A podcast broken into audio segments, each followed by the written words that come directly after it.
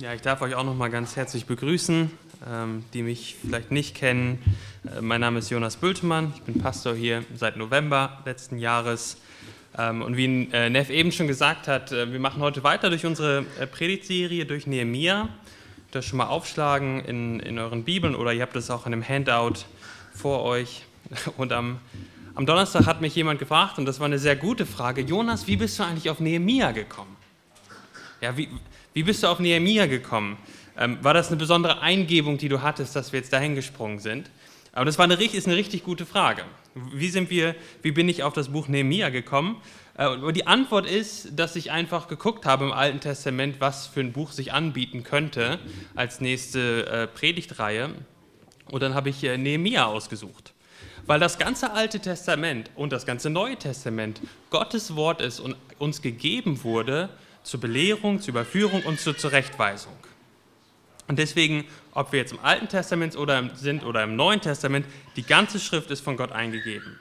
Und im Alten Testament sehen wir die Menschen, wie sie auf die Verheißung des Messias gewartet haben. Ja, sie haben vorausgeschaut auf, auf, auf, den, auf den Messias, den Gott senden würde, den Gott versprochen hat.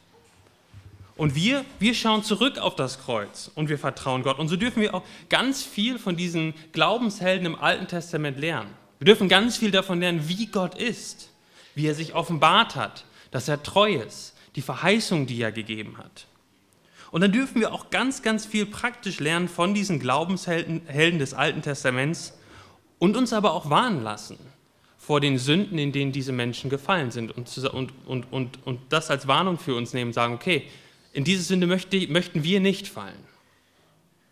Und so sind wir heute in Nehemia und ähm, wir haben uns letzte Woche ja die ersten fünf Verse angeschaut und ähm, wir werden uns heute das Ganze bis, bis, ähm, bis Vers 11, das ganze Kapitel 1 anschauen. Und ich möchte das Kapitel noch einmal ganz vorlesen.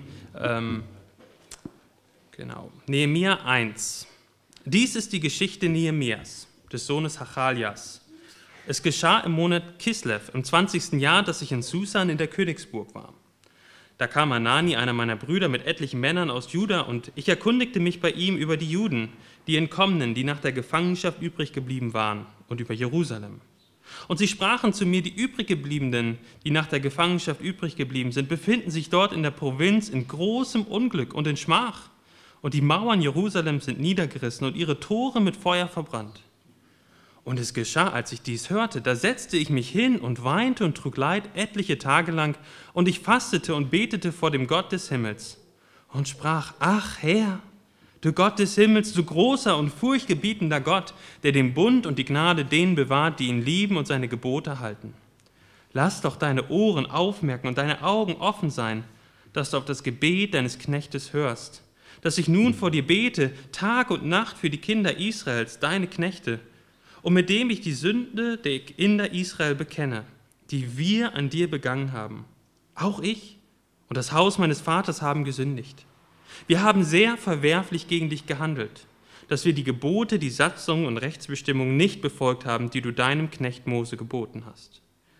Gedenke doch an das Wort, das du deinem Knecht Mose gegeben hast, indem du sprachst, wenn ihr treulos handelt, so will ich euch unter die Völker zerstreuen. Kehrt ihr aber zu mir um und befolgt meine Gebote und tut sie, selbst wenn einige von euch bis ans Ende der Himmel verstoßen wären, so würde ich sie doch von dort sammeln und sie an den Ort bringen, den ich erwählt habe, damit mein Name dort wohnen soll. Sie sind ja doch deine Knechte und dein Volk, das du erlöst hast durch deine große Kraft und durch deine mächtige Hand. Ach Herr, lass doch dein Ohr aufmerksam sein und das Gebet deines Knechtes und auch das Gebet deiner Knechte, die das Verlangen haben, deinen Namen zu fürchten und lass es doch deinem Knecht heute gelingen und gib ihm Barmherzigkeit vor diesem Mann.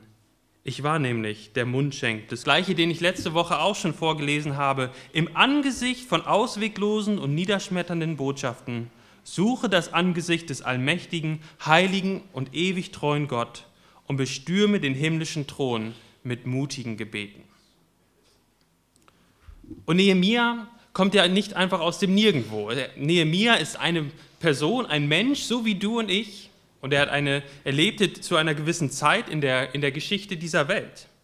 Und wir haben das letzte Woche ja auch schon kurz gemacht, so eine kurze historische Einordnung. Und weil das, glaube ich, ziemlich verwirrend ist, also ich muss euch ehrlich gestehen, das erste Mal, dass ich das wirklich durchblickt habe, welche Könige wann, wo, wie waren, war vor zwei Wochen, als ich das wirklich einmal richtig vernünftig studiert habe. Ja, da gibt es die, Syrer, die, die Assyrer, die Babylonier, Nordreich, Südreich, Kyros, Darius, ganz viele Namen, ganz verwirrend.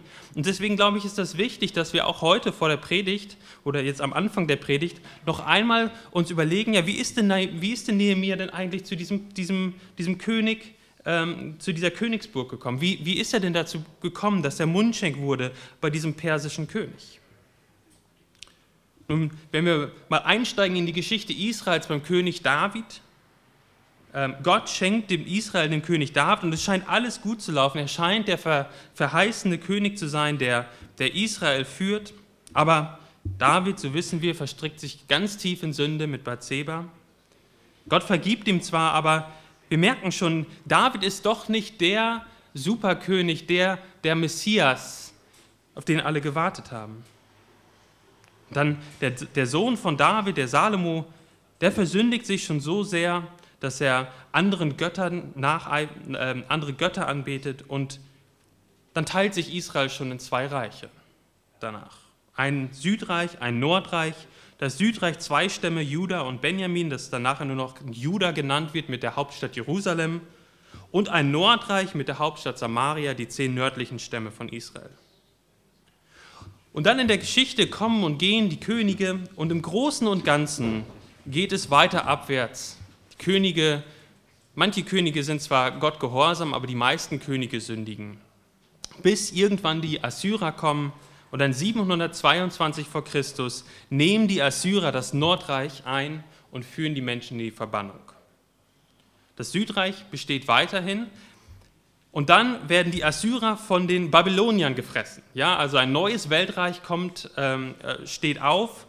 Die Assyrer werden von den Babyloniern geschlagen und dann in 587 vor Christus äh, nimmt dann Nebukadnezar, der König von Babylon, ähm, Jerusalem ein, also das Südreich und Juda, zerstört die Stadtmauer, verbrennt den Tempel und führt die Einwohner von Israel, von Jerusalem in die Verbannung. Und dann werden die Babylonier von den Persiern, Persern gefressen. Ja, also ein, wieder ein neues Weltreich steht auf. Die Perser schlagen die Babylonier und es ist unter, den, unter der persischen Herrschaft von Kyros in 539, dass die erste Gesandtschaft wieder zurückgeht nach Jerusalem, um den Tempel aufzubauen. Und das war dann, vielleicht habt ihr den Namen auch schon mal gehört, ein Mann namens Zerubabel. Der ist zurückgegangen, das lesen wir dann im Buch Esra, zurückgegangen nach Jerusalem, um die Stadt wieder aufzubauen, den Tempel wieder aufzubauen.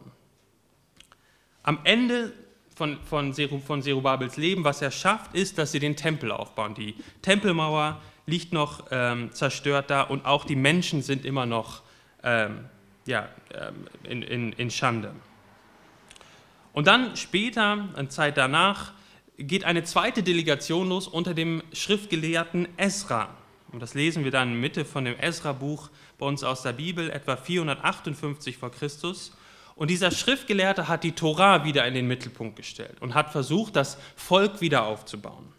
Und dann, etwa zehn Jahre danach, da kommt dann Nehemia. Und im Buch Nehemia sehen wir dann, wie Nehemia eine dritte Delegation von Juden aus Babylon oder aus dem, aus, aus, ähm, aus dem persischen Großreich zurückführt nach Jerusalem und dann auch die Stadtmauer baut. Aber hier am Anfang in Kapitel 1 kommen eben seine Brüder und einige Männer aus Juda und berichten ihm, wie es denn aussieht. Und wir haben das letzte Woche betrachtet. Die Menschen waren großer Schmach und Schande und die Stadtmauer lag zerstört. Das Volk Gottes und die Stadt Gottes liegen zerstört da und der Gott, der sich Israel auserwählt hat, ist in den Augen von allen Menschen nur wie ein anderer der Regionalgötter der damaligen Zeit. Und so ist er überwältigt von der Nachricht, die er hört, dass Gottes Volk in Schutt und Asche liegt und damit auch Gottes Ehre in Schutt und Asche liegt. Und die zwei Punkte, über die wir letzte Woche nachgedacht haben, ist, dass Nehemia seine Gebetsanliegen von Gott her definiert, von Gottes Ehre her definiert. Wenn ihr das nochmal anhören wollt, könnt ihr euch das, wir haben die, die Predigt aufgenommen. Das war der erste Punkt. Also Nehemia definiert seine Gebetsanliegen von Gott her. Und dann durften wir einem Beter zuschauen, der Gott wirklich kannte Der wusste, dass Gott ein großer, heiliger Gott ist, der Gott der Himmel, der Ehrfurchtgebietende. Und heute wollen wir uns das, das, den Rest dieses Gebetes anschauen. Und was wir sehen werden, sind drei Dinge. Wir sehen einen Beter, der sich vor Gott demütigt, ein Beter, der vor Gott Sünden bekennt und ein Beter, der zu Gott mutig betet. Ein Beter, der sich vor Gott demütigt. In Vers 5 hatten wir ja gelesen, wie, wie Nehemia gesagt hat, Gott ist ein großer, ehrfurchtgebietender Gott. Und was ist die einzig angemessene Reaktion auf diese Wahrnehmung? Nun, wir lesen das in Vers 6.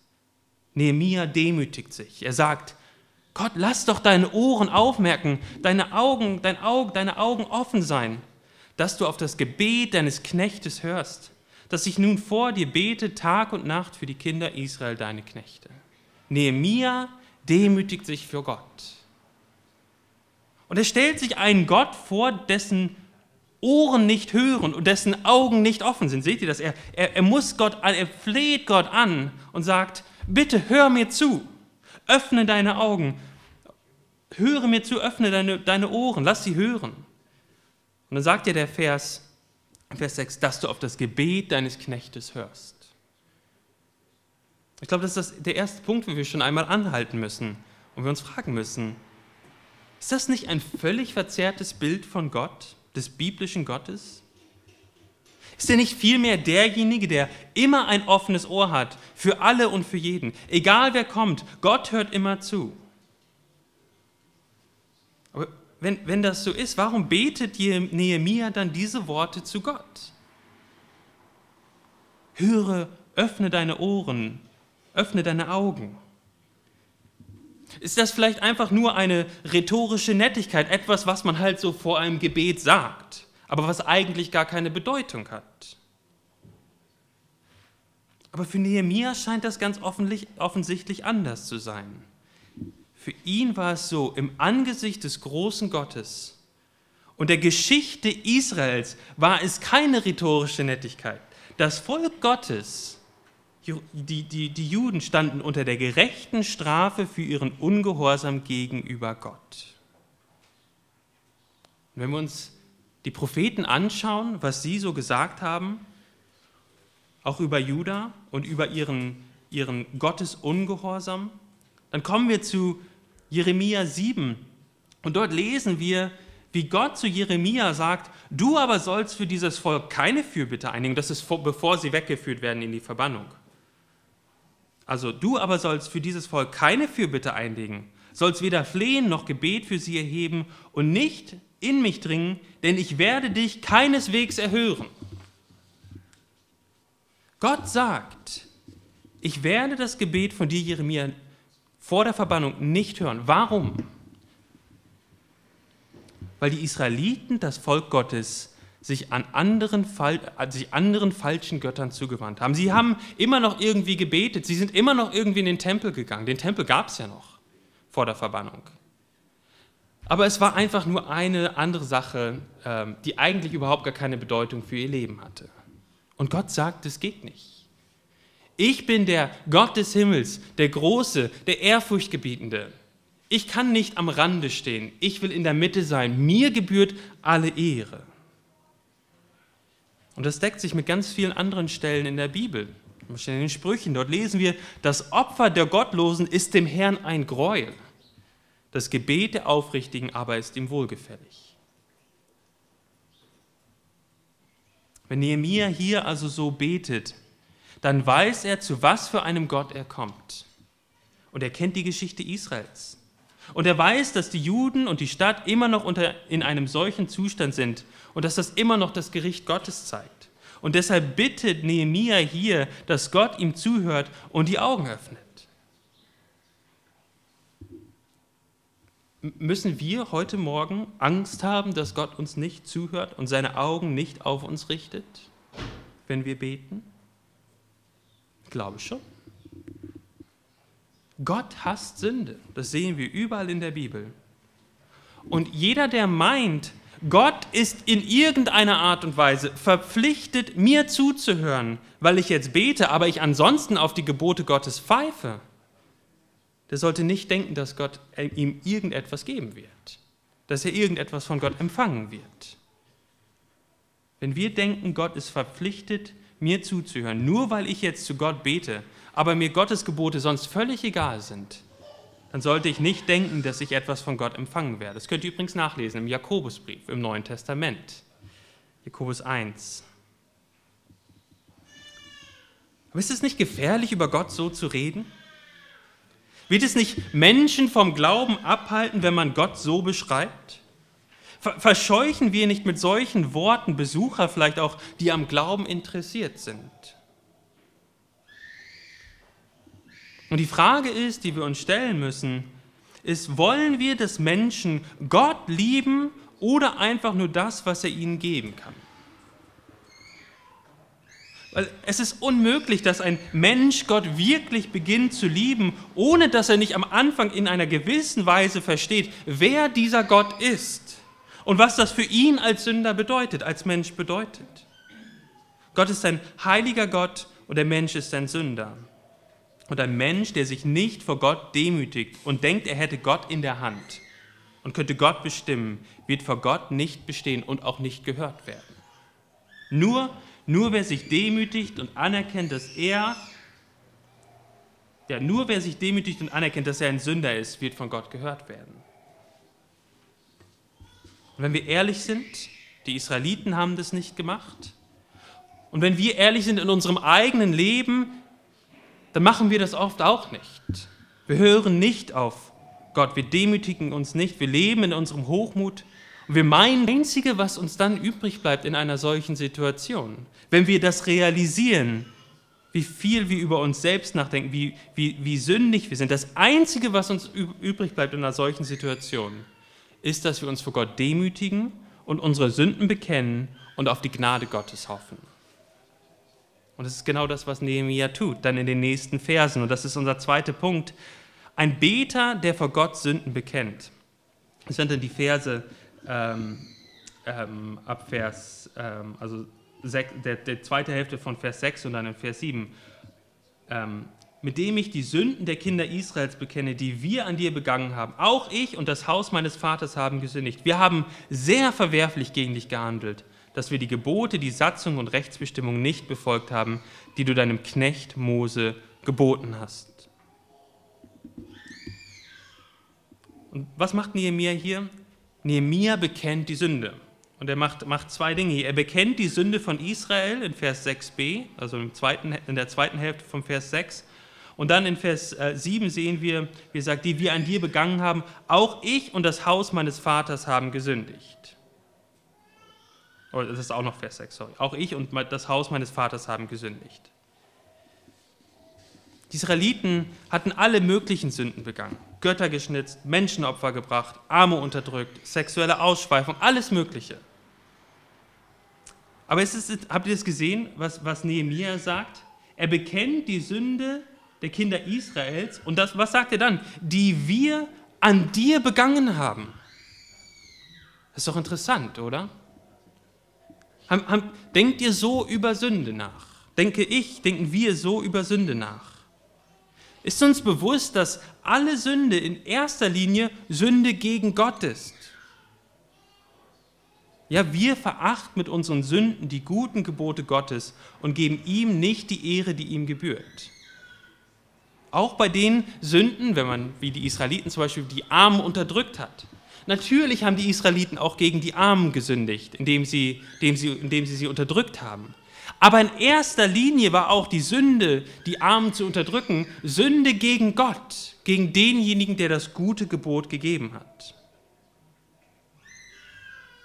Dann lesen wir, wie Nehemia stellvertretend für das ganze Volk Sünden bekennt. Ja, er sagt, ähm, er bekennt die Sünden der Kinder Israels. Aber er lässt sich nicht außen vor. Seht ihr das? Er sagt dann, die wir, er schließt sich dann damit ein, die wir begangen haben. Auch ich und das Haus meines Vaters haben gesündigt. Nehemiah sagt, ich bin nicht besser als die, die Israeliten in der Vergangenheit. Wenn ich in mein Herz schaue, dann sehe ich da genauso viel Sünde. Ich stehe nicht besser da als die anderen aus dem Volk. So bekennt Nehemiah seine Sünde.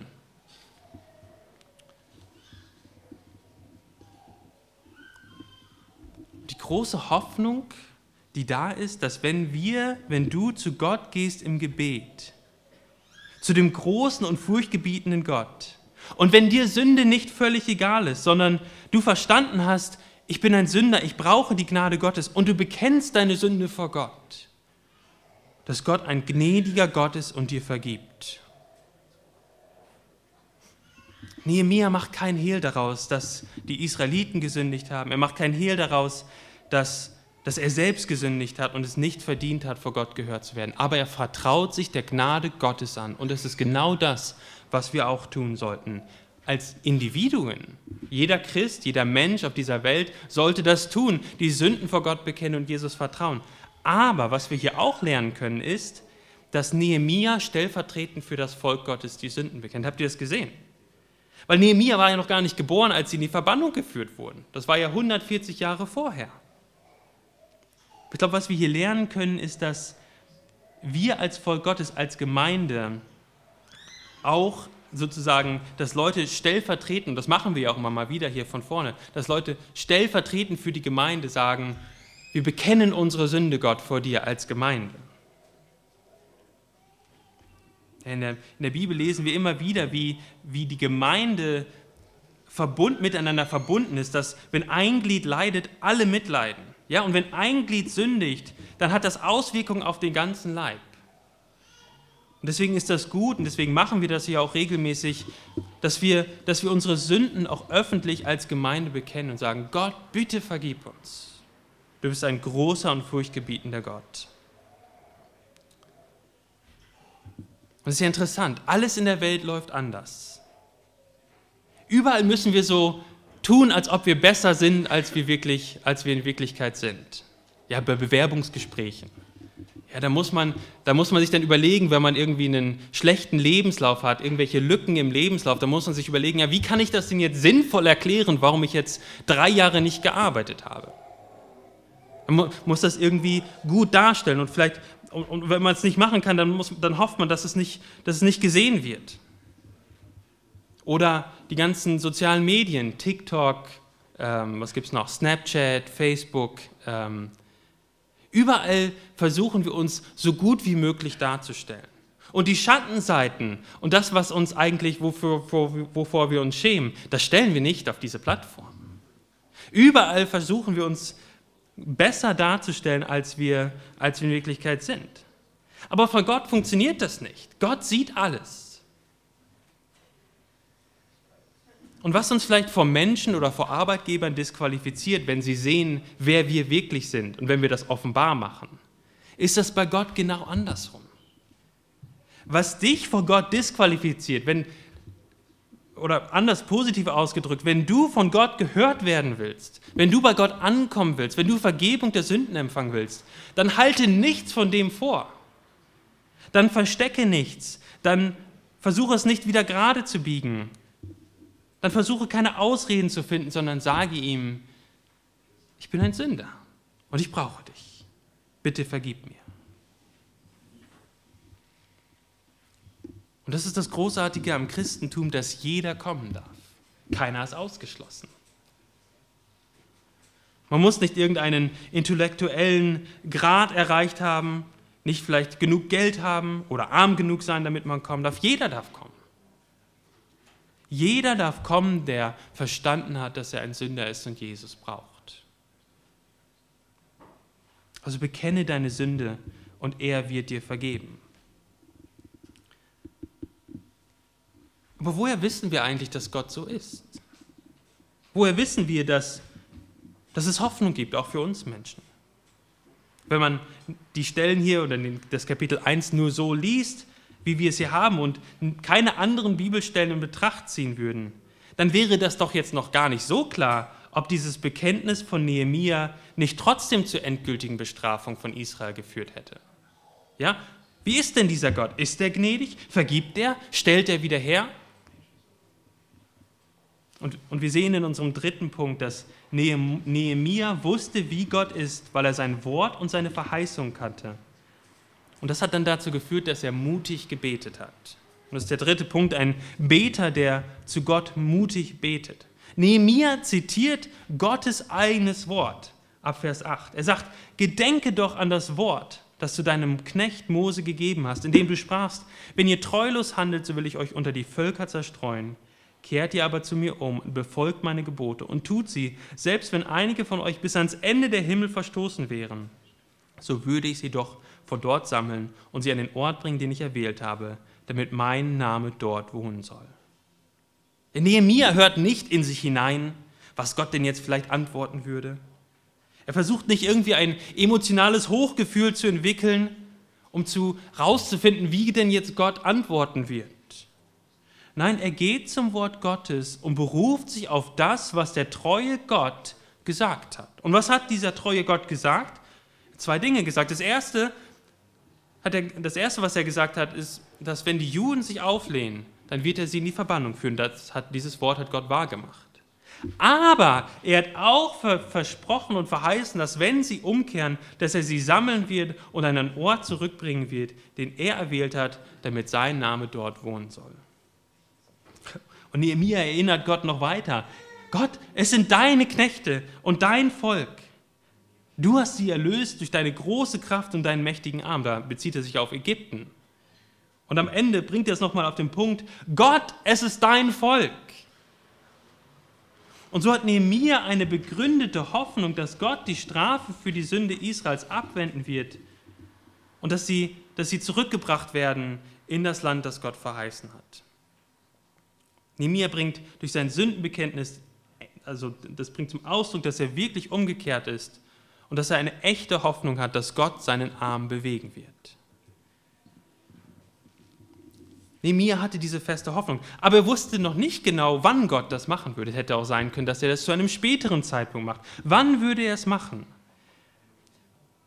Und auf, diesem, auf diesen Gedanken, die Nehemiah hat, er, er wusste von den großen Verheißungen Gottes. Er wusste, dass das Volk umgekehrt war. Er und seine, seine Knechte, das lesen wir in Vers 11, wo er sagt, höre auf das Gebet, auf mein Gebet, deines, das Gebet deines Knechtes und das Gebet deiner Knechte. Also da war eine Gruppe von Menschen, die umgekehrt war und zu Gott gegangen ist und ihn um Vergebung gebeten hat, gebeten hat.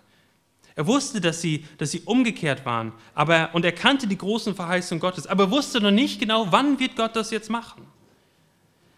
Aber aufgrund dieser Dinge, die er weiß, fängt er jetzt an, mutig zu beten. Und das ist Vers 11. Er betet um Barmherzigkeit vor diesem Mann. Vers 11, am Ende von Vers 11. Wer ist dieser Mann? Und dieser Mann, das ist der König von Persien. Und diese Könige, die waren kein Zuckerschlecken damals. Wer das Buch von Esther kennt, der weiß, dass selbst in die Gegenwart eines Königs von Persien zu treten und er nicht den Zepter ausstreckt und in, in Genugtuung oder in, in, und es gut heißt, dass jemand in die Gegenwart von diesem König kommt, dann wurden diese Menschen teilweise direkt umgebracht. Ja, diese Könige waren kein Zuckerschlecken. Deswegen fängt Nehemia jetzt an, gegründet auf der Verheißung Gottes, dafür zu beten, dass Gott ihn gebraucht, das Volk Gottes wieder an den rechtmäßigen Ort zu bringen. Und ich glaube, das ist das Erste, was wir hier in diesem, in diesem dritten Punkt lernen können. Lasst uns unsere Gebete auf die Verheißung Gottes stellen. Jesus sagt, kommt her zu mir, alle, die ihr mühselig und beladen seid, so will ich euch erquicken. Was für eine Verheißung. Für dich persönlich, wenn du umkehrst. Jesus lädt die mühselig und beladenen ein und sagt, ich will euch erquicken.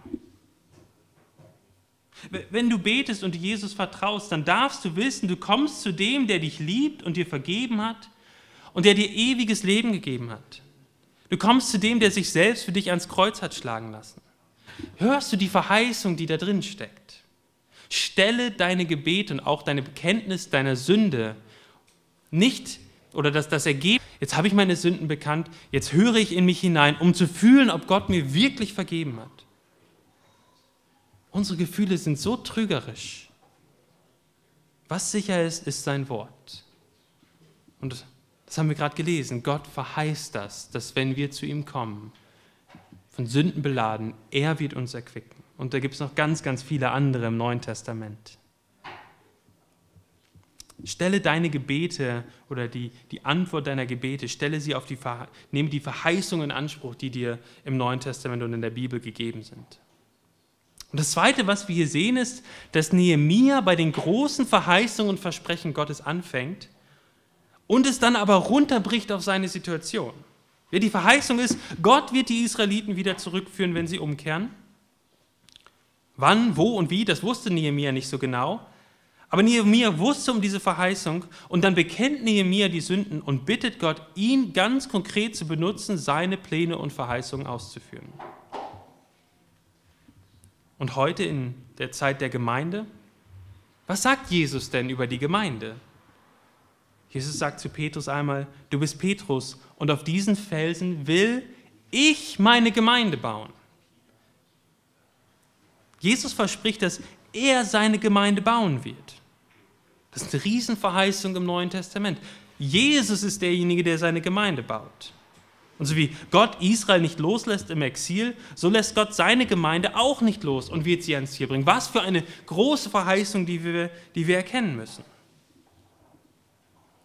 Aber das heißt nicht, dass einzelne Gemeinden, die sich vom Wort Gottes abwenden, auch immer bestehen bleiben. Das lesen wir gerade der, im Buch der Offenbarung, in den Sendschreiben, wo Gott Missstände, wo Jesus Missstände in den Gemeinden anprangert und sagt, wenn ihr, das, wenn ihr nicht umkehrt, dann werdet ihr irgendwann nicht mehr da sein. Aber das ändert nichts an der Verheißung Gottes. Die Verheißung Gottes, das, was Jesus sagt, ist, ich werde meine Gemeinde bauen und Gott wird seine Pläne auch ausführen und ans Ziel kommen.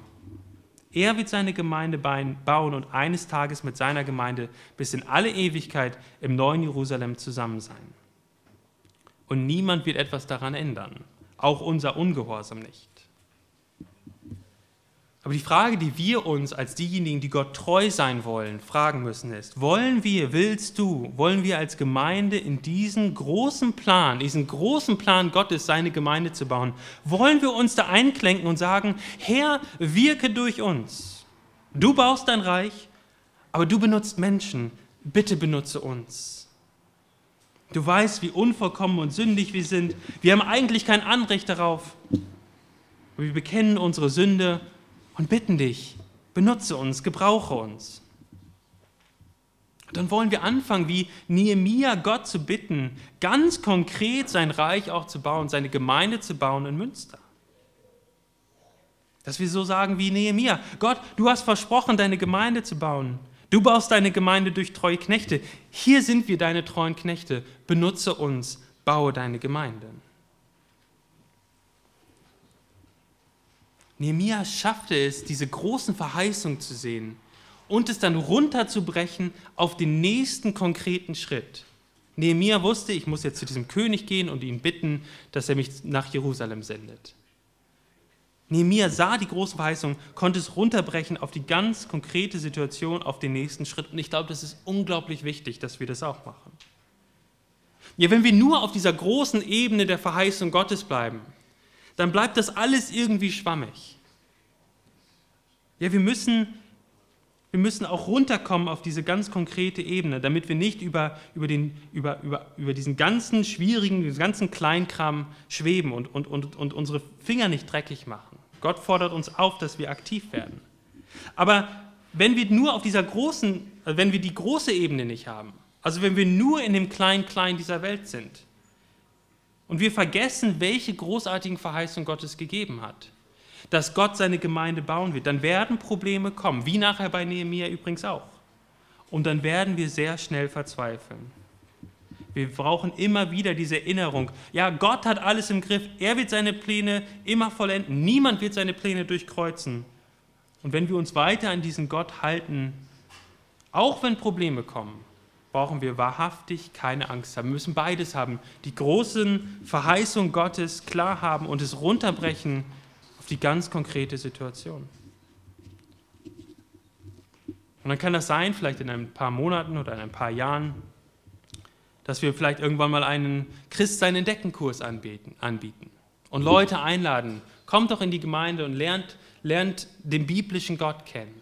Und wir drucken vielleicht Flyer ja, und dann beten wir vielleicht ganz besonders um die Gunst eines Unternehmens, dass wir dort die Gemeindeflyer, diese, diese Flyer für diese, äh, für diese Veranstaltung aufhängen dürfen.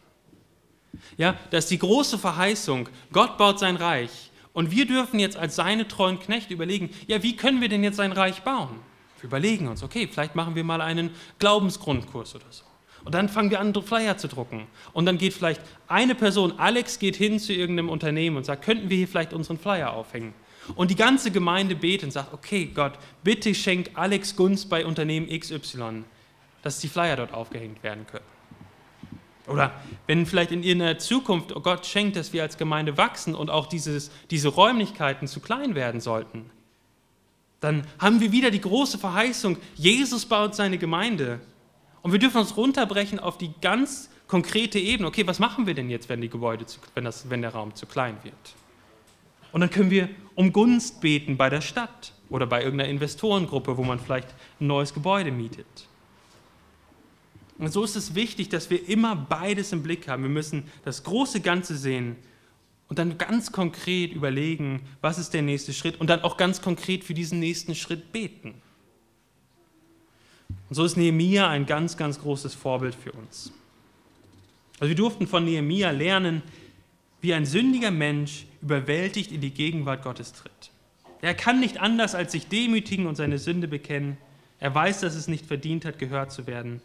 Aber er richtet sich aus auf die großen Verheißungen Gottes und sagt, Gott, du hast versprochen zu hören, wenn wir umkehren. Und aufgrund dieses Versprechens bitte ich dich, Gott, ganz konkret jetzt bei meinem nächsten Schritt, beim Mundschenk, mir Gelingen zu schenken. Oh, wir müssen wieder anfangen, neu über die Größe und Herrlichkeit, äh, Größe und Herrlichkeit zu staunen beginnen. Ja, dass diese Macht und Herrlichkeit Gottes wieder Gewicht bekommt in unserem Leben. Wir müssen verstehen, dass Gott anders ist als wir. Heilig. Und wenn, je mehr wir von der Größe Gottes verstehen, desto mehr werden wir auch darüber staunen, dass Gott seinen Sohn auf diese Erde gesandt hat. Je mehr wir Gott in seiner undurchdringlichen Herrlichkeit und Heiligkeit sehen, desto mehr wirst du über Jesus staunen und die Tatsache, dass Gott, der so anders ist als wir, sich erbarmt hat und Mensch geworden ist. Und je mehr du dann das Herz von Jesus siehst, die Worte, die er gesagt hat, die Worte, die er auch uns als Verheißung gegeben hat, je mehr du das Herz von Jesus siehst, desto mehr wirst du auch zuversichtlich deine Sünden offenbaren. Wer die Verheißung im Neuen Testament kennt, kann wirklich ehrlich vor Gott werden, weil er weiß, dass er mich nicht rausschmeißen wird, sondern mir vergeben wird. Und dann lasst uns als Gemeinde anfangen, diese großen Verheißungen im Neuen Testament anzunehmen und darüber zu staunen. Gott baut seine Gemeinde, auch diese Gemeinde. Lasst uns anfangen, darüber zu staunen und dann umdrehen und fragen, wie können wir denn konkret dabei mitwirken und auch beten, Gott, bitte gebrauche uns. Und dann anfangen zu handeln und ganz konkret für die nächsten Schritte zu beten. Und das wollen wir jetzt tun. Lass uns beten. Himmlischer Vater, wir danken dir, dass du ein Gott bist, der uns hört. Du bist ein Gott, du bist der himmlische Gott, der große und ehrfurchtgebietende Gott. Und wenn wir in deine Gegenwart treten, dann haben wir dann, dann, dann müssen wir bekennen, dass wir Sünder sind. Dann müssen wir uns demütigen vor dir. Aber wir preisen dich, dass du uns versprochen hast, dass du diejenigen, die, die demütig zu dir kommen und die Sünden bekennen, dass du uns nicht rausstoßen wirst, sondern dass du sagst, kommt her zu mir, alle mühseligen und beladenen, ich will euch erquicken. Was für eine Verheißung das ist. Und so danken wir dir, dass du uns auch jetzt gerade hörst und uns zuhörst und dass du, ja, dass deine Augen auf uns gerichtet sind, weil du es uns verheißen hast, dass wenn wir in deinem Namen Jesus beten, dass der Vater uns zuhört. So loben und preisen wir dich und wollen dich aber auch ganz konkret bitten, dass du dein Reich baust, du hast es verheißen und dich ganz konkret bitten, dass, dass du uns hilfst, das runterbrechen zu können auf die nächsten Schritte und dass du uns dann Gelingen schenkst. Amen.